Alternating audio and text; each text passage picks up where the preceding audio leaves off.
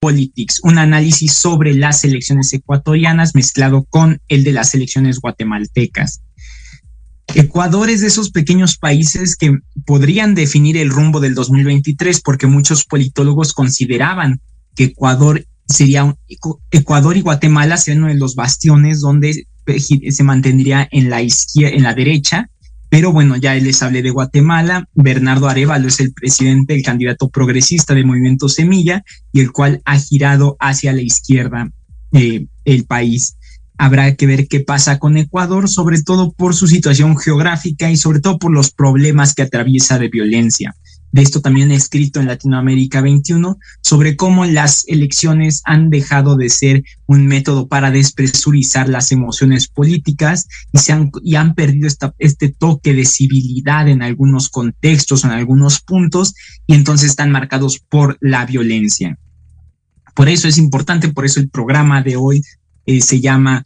Octubre Electoral, y tiene que ver con las elecciones ecuatorianas del de este domingo. Habrá que ver y seguramente lo estaremos platicando el próximo martes. Como ven, em, hay muchos temas los cuales que abordar y sobre todo quisiera dedicarle más al segundo país que es Argentina. No les he platicado de Argentina, no hemos visto cómo ha marchado este país, qué ha pasado con los candidatos, pero es un caso interesante. ¿Por qué? Eh, Argentina tendrá elecciones el 22 de, em, de octubre, elecciones presidenciales. Y recordemos que actualmente el país es gobernado por Alberto Fernández o por el peronismo, pues, si hablamos de ideologías. En ese sentido, eh, eh, eh, fue uno de los primeros países que en 2019 giró a la izquierda, pero que atraviesa por un contexto de crisis económica, de violencia, de inflación, de crisis política, donde em, la, gente, la sociedad civil ha salido a las calles, ha cuestionado el devenir de, de, del gobierno peronista que no ha cumplido con sus expectativas, que ha generado muchísimos problemas, que ha eh, empobrecido a la sociedad argentina, pero como saben, en las elecciones y en la política no hay casualidades y justo con estas, con este conjunto de características que está viviendo el país del Cono Sur, surgió un candidato disruptivo, si han escuchado hablar, Javier Milei, de la Libertad Avanza. Milei es uno de los candidatos que más ha dado de hablar sobre Argentina, sobre la política, sobre las ideologías, porque muchos lo asocian a la extrema derecha. Sin embargo, él se reconoce como un libertario, como un eh, sí, como un libertario, que es, digamos, la fase más radical del liberalismo, es el liberalismo puro que pugna por la no intervención del Estado. De hecho, si han visto sus exposiciones o en sus debates, él propone de 18 ministerios que tiene la Argentina, dejar solo 8 y los demás encauzar ese dinero. Eh, acabe resaltar que es importante, y eso no es nada más de Argentina, sino que los países latinoamericanos tienen la eh, costumbre de crear muchos ministerios que no necesariamente combaten o sirven o disminuyen las problemáticas. Y, recuerden que tener un, un gobierno obeso con una estructura gigante genera problemas y genera una carga fiscal. Una de sus propuestas es dolarizar la Argentina es, y él lo que está proponiendo es que en 30, con sentando las bases, en 35 años, Argentina se convertiría y volvería a ser el país más rico o la primera potencia latinoamericana como lo fue en el siglo XX. Sin embargo, también eh, recordemos está el la cual del oficialismo del peronismo Sergio Massa, ministro de Economía, el cual ha, ha sido muy criticado debido a la inflación, a los problemas eh, sociales que se ha presentado, a que no pudo controlar la devaluación de la moneda, y que a él se le em, reconoce o se le asocia como el artífice de esta crisis que están viviendo las y los argentinos. En el debate, si lo vieron las, hace 15 días, em, todos los candidatos, tanto Milley como Bullrich y como los otros partidos pequeños, lo acusan a él de vender una imagen, pero haber generado el deterioro económico del país. A su vez, también eh, critican la política económica de Alberto Fernández, la pasividad y la docilidad con la que actuó ante la emergencia.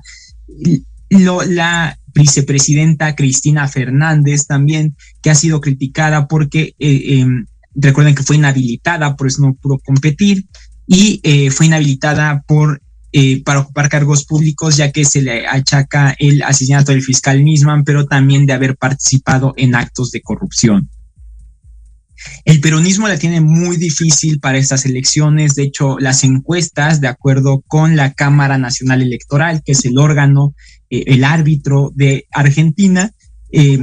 ha mostrado algunas donde ley gana la primera vuelta. Y recuerden, Argentina es de los países que tienen dos vueltas. Si no ganan con más del 50 más uno, entonces van a una segunda vuelta. En esta primera vuelta, el candidato más votado, de acuerdo a esas encuestas, sería Javier Milei. Después Sergio Massa y en tercer lugar Patricia Bullrich. Patricia Bullrich es también de derecha, de la oposición, pero es, pertenece al grupo de Mauricio Macri, eh, a una derecha más moderada, por así decirlo, que busca, eh, si bien reducir el Estado, pero digamos como paliativos en ese sentido, no es tan radical como mi ley, no busca eh, reducir ministerios, pero sí es más cauta en ese sentido. En el debate, Bullrich fue de las grandes perdedoras debido a que fue de las candidatas que más se enredó al hablar, que menos pudo hacer propuestas, que más se la pasaba atacando, pero que no podía responder las preguntas que se le hacían, por lo cual quedó, eh, digamos, mal parada coloquialmente ante la sociedad argentina. En ese sentido, lo que se está apostando es a, a Milei, y Milei, eh, que hace seis, cinco años era un profesor de economía, que hacía videos de YouTube, eh, eh, digamos, muy estridente y de que se burla y quienes se burlaban de él, de que no podía ser el candidato, que jamás iba a lograr nada, se ha convertido en el principal abanderado. Y si ustedes ven varios videos en redes sociales, en YouTube, en TikTok, en Twitter, en Facebook, cuando se le pregunta principalmente a las personas de edad avanzada, a los que serían el, ese voto duro del peronismo, preguntan por quién va a votar y dicen que por mi ley, dicen que porque sean eh, el peronismo los defraudó, se desplomaron las pensiones, ya no les alcanza para la comida, la, la, si tienen hipotecas se han encarecido. O sea, es la situación económica la que está poniendo, dirían, la espada de Damocles sobre el peronismo argentino y que, digamos, en un ejercicio de prospectiva, posiblemente Milei gane las elecciones. Y esto no es nada más un hecho aislado, sino que las elecciones de este año podrían comenzar un nuevo ciclo si es que Argentina gira a la derecha, así como en 2018 México fue el primer país con la, con la victoria de López Obrador que giró a la izquierda, después Argentina y varios países comenzaron a votar por la izquierda, posiblemente en este ciclo electoral eh, a, ese, excepción de algunos casos particulares regionales, eh, giren a la izquierda o el oficialismo pierda las elecciones. Por ejemplo, Daniel Sobato, que es un politólogo, director de Idea Internacional, escribió un texto interesante en el cual eh, destacaba que desde 2018 hasta el 23 los oficialismos que habían enfrentado las elecciones presidenciales habían perdido. Nada más Paraguay, que con el Partido Colorado, ganó la presidencia. Por eso todos los demás países, Guatemala, eh, Brasil, Honduras, eh, Colombia, Perú, todos esos partidos, todo el oficialismo de derecha había perdido las elecciones habrá que ver si no se inicia un nuevo giro, pero ahora hacia la derecha, con la posible victoria de Milei. Y esto es importante hablarlo. ¿Por qué? Porque Argentina es uno de los países más grandes de América Latina, es uno de los más importantes a nivel regional, pero también es uno de los que se mantiene y no quisiera ahondar mucho en este tema, les va a dejar, dejar clavados con una eh, pista, por así decirlo, porque es un, un, un proyecto, pero Argentina es de los pocos países latinoamericanos de los muchos, no, de los, muchos países latinoamericanos que no han generado esta rotación de élites y que eso también es un factor para explicar el hartazgo de, las, de, los votantes. ¿A qué me refiero con esto? Si bien Cristina Kirchner ahora no, no eh, aspiró a la presidencia, sí ocupa la vicepresidencia, pero ellos están apostando por una Argentina, por un país que gobernaron ella y su esposo a inicios de, la, de esta década, en el cual la, eh, los, la, el boom petrolero les permitió desarrollar grandes obras de infraestructura social, apoyar la economía de todos, dar programas sociales, que si bien sí mejoró el nivel de vida, al final de cuentas lo que pasó es que explotó una bomba económica y se infló el peso argentino, lo cual obligó a la devaluación durante el gobierno de Mauricio Macri. Ahora, no es que defienda a Macri y que todo es culpa de, de los otros, no, no, no, sino que esa bomba especulativa que se generó durante el, el estallamiento de, o el ascenso de la moneda argentina, eh, pues trajo estragos y le explotó en las manos a Macri y, ahora le está explotando en las manos a Fernández y es algo que no pueden contener, o sea, fue algo cíclico que no se previó durante esos gobiernos. Ahora bien, también desde, el, desde inicios del siglo, desde 2002, que Néstor Kirchner gana la presidencia y después eh, él no va por la reelección, eh, pasa el mando a Cristina Fernández, gobierna dos, dos mandatos, llega Macri y ahorita Alberto Fernández y Cristina Fernández encabezan la presidencia, se puede explicar un hartazgo de estos partidos, de este, de, la, de los votantes, porque siempre son los mismos y porque al final de cuentas la democracia lo que permite es una rotación de élites a través de las urnas, de los votos, de la vía pacífica y no lo ha habido. De hecho, en el peronismo no hay ni siquiera una figura porque el peronismo encarnado ya no ni siquiera, o bueno, sí, las bases las tiene en Juan Domingo Perón y en Eva Perón, cuando ya hemos platicado del primer peronismo, del peronismo de los setentas cuando gana Perón, pero después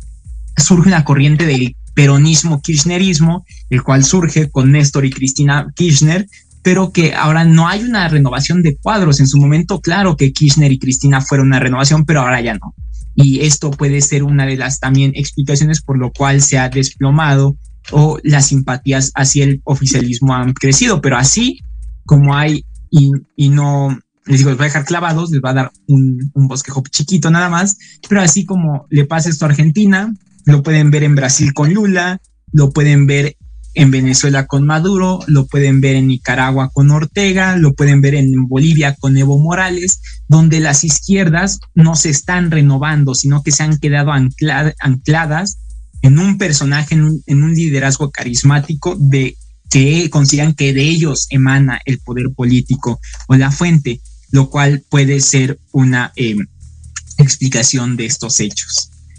También eh, ahondar sobre el tema de la importancia de estas elecciones, no nada más por el superciclo electoral, sino también para ver el nivel de participación. A veces cuando el oficialismo defrauda a la ciudadanía, los niveles de participación se incrementan. Recuerden que América Latina no pasa del 50% de la participación en elecciones presidenciales. Hay algunos casos aislados, 50, 52%, pero no más de ese porcentaje, lo cual hay que insistir, y eso no nada más es para Argentina, sino en todos los países, en México, en, Ecuador, en Brasil, es que hay que vencer el abstencionismo, que es el gran partido de la región, por así decirlo, es, quien más personas eh, concentra, debido a que muchos no participan en los comicios electorales. Así está el contexto de Argentina, estaremos dándole seguimiento. Les digo, primero serán las elecciones ecuatorianas, después pueden marcar un parteaguas. Si en estas elecciones la candidata de Revolución Ciudadana gana la presidencia, ya que no solamente sería el regreso de la izquierda al poder, sino que posiblemente pudiéramos ver en las elecciones de 2026, de 2025, a el expresidente Rafael Correa, el cual también es un, una, una muestra, un caso de que los partidos personalistas o los liderazgos carismáticos se afianzan y esto no permite que haya un giro de élites como en la democracia, lo cual también pasa factura mucho más adelante y que esperemos a las elecciones argentinas para ver qué es lo que pasa y para analizarlo. Hay muchos temas, eh, los temas electorales, y aunque ya nos quedan 10 minutos para el programa, hoy sí me disculpo, pero tuvo que ser un programa eh, chiquito, también eh, quiero dedicarle unos minutitos a la guerra en Medio Oriente. ¿Y por qué es importante? Porque este conflicto, como le platicaba ayer a una amiga, no es nuevo. Israel, Palestina y el Medio Oriente siempre han sido zona de conflicto, pero no porque quieran, sino porque desde finales de 1945 de la Segunda Guerra, Occidente se sintió mal, por así decirlo, de lo que le habían hecho a los judíos. Entonces la forma de compensarlos fue darles un Estado. Y si ustedes recuerdan, toda la primera mitad y, o todo el siglo XX, eh, el Medio Oriente, África, Asia, era parte, era dominio de, de los imperios como Francia, como Reino Unido, Italia y otros países. Y eh, en esa parte, y eso es importante porque muchos no lo saben, no es que existiera Palestina como tal en un, eh, en un pedazo. De hecho, estaban las tribus palestinas o, las, eh, pero no en un territorio delimitado, sino que eran así como grupitos. Entonces, en ese pedazo que colindaba entre el imperio francés y el imperio británico, con regla, porque ustedes ven el mapa de Palestina es como un rombo, eh, con regla, literal con regla, partieron ese pedazo y mandaron ahí a los judíos. Ahora, la pugna siempre ha sido que los judíos ya vivían ahí antes y que no, que siempre sí, que los palestinos, al final de cuentas, los israelitas y los palestinos son, son víctimas y son producto del imperialismo del siglo XX, lo cual ha generado estas divisiones y estas guerras. Después de que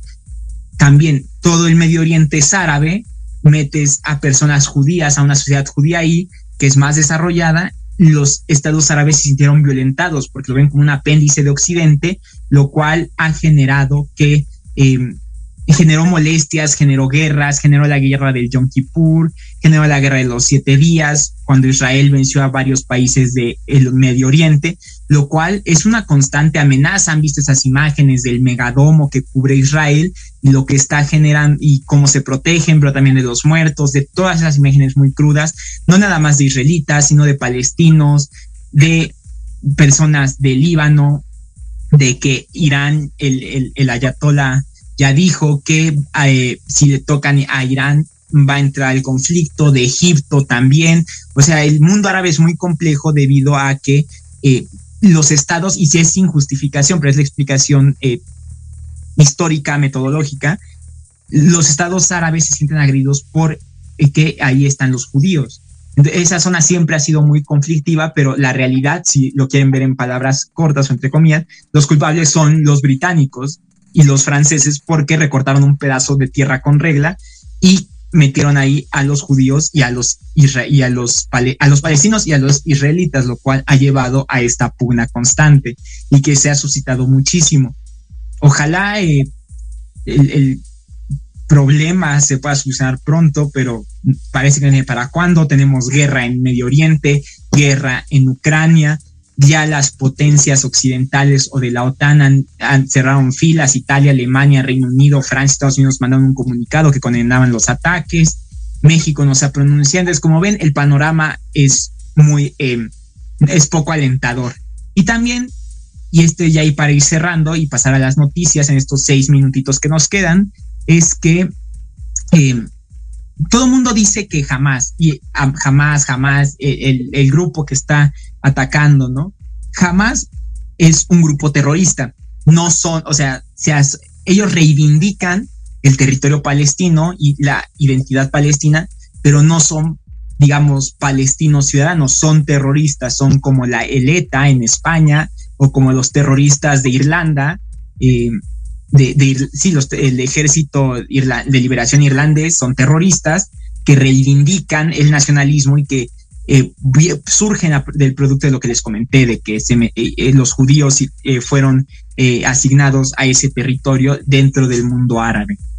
Muchos dicen, no, es que palestinos que están defendiendo. Sí, es claro que a veces los medios se inclinan más por Israel que por los palestinos y que pues esto no debería ser porque al fin de cuentas son vidas humanas. Sin embargo, jamás, que es este grupo, no son palestinos, digamos, en todo el sentido, son, son grupos terroristas, eh, es, la palabra, son terroristas y son ellos quienes están desatado la guerra, pero también habrá que ver del otro lado cuántos palestinos han muerto, porque no todos los palestinos están apostando por la guerra, ni buscan en, en la guerra, ni en muertes, ni en sangre, lo cual es muy crudo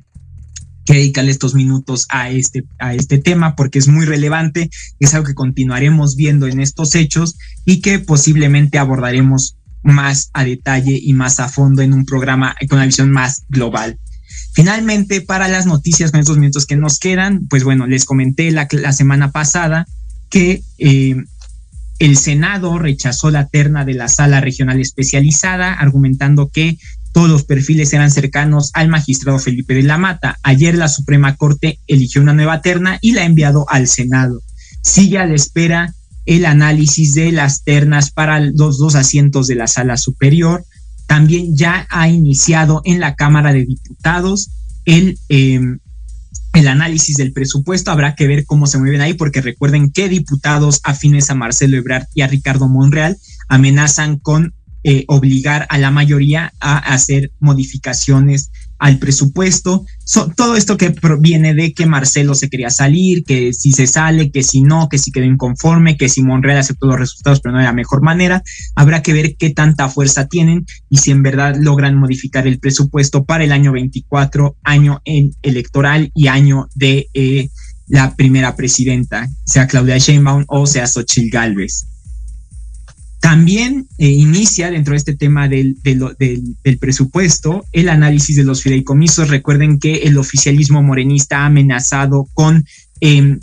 doblegar al Poder Judicial a través del dinero, recortando fideicomisos, lo cual también tendría grandes implicaciones, sobre todo con las personas de base y con varios trabajadores. Lo analizaron más a fondo dependiendo de cómo pase esta parte dentro del, em, em, dentro del análisis presupuestal. En temas del Poder Ejecutivo, eh, también, bueno, el presidente ya quitó su cortinilla, recuerdan que les platiqué de eso, ya está en una colaboración en W Radio sobre que eh, reconocía que en ese tema no podían, en la mañana no podían abordarse temas electorales, pero que si eran corruptos y conservadores podía ser mal ver ese programa, ya la quitó. Y entonces estamos ya inmiscuidos. Y por último, en temas electorales, la semana pasada el Tribunal Electoral revocó el acuerdo del Consejo General del INE, el cual ordena, el cual establecía que las, las precampañas iniciaban el 5 de noviembre. La ley electoral, la ley, la ley JIPE, eh, establece que las precampañas inician la tercera semana de noviembre. El tribunal dijo que no había por qué adelantarlas y ordenó al INE a que establezca una fecha específica entre el 20 y 26 de noviembre. El INE tendrá que ajustar el calendario y con ello todos los soples también, los soples, el, INE para los cargos de, eh, todos los cargos que se van a elegir, habrá que reagendar la fecha. Eh, ya estamos cerrando este programa. No quisiera, quisiera agradecerles por estar esta media hora conmigo aquí en Café Política y algo más. Fue un programa corto, eh, fue una situación que salió en mis manos. Sin embargo, antes de irme, los invito a que lean mi columna en Círculo Rojo, Mujeres en Comunicación Política, mi columna en Latinoamérica 21, Democracias híbridas y autocracias de audiencias, y mi colaboración semanal con Vero Méndez en W Radio sobre las amenazas al Poder Judicial, no nada más en México, sino en todos los países de América Latina. Sin más, yo me despido, les agradezco que me hayan acompañado esta tarde de martes, eh, ya segundo programa de octubre, en vísperas de, elecciones en América Latina, también del Halloween y de otras festividades ya estamos cerrando el año, o bueno, en el, último, en los últimos tres meses del año, entonces, pues ya, pueden, me imagino que también ya tiene el espíritu de las fiestas muy bien puesto. Les agradezco eh, acompañarme nuevamente aquí en su, en su programa, como todos los martes, de 5 a 6, hoy a 5 y media, en Café Política y algo más, solo por Proyecto Radio MX con sentido social. Nos estamos viendo el próximo martes y les deseo una excelente tarde.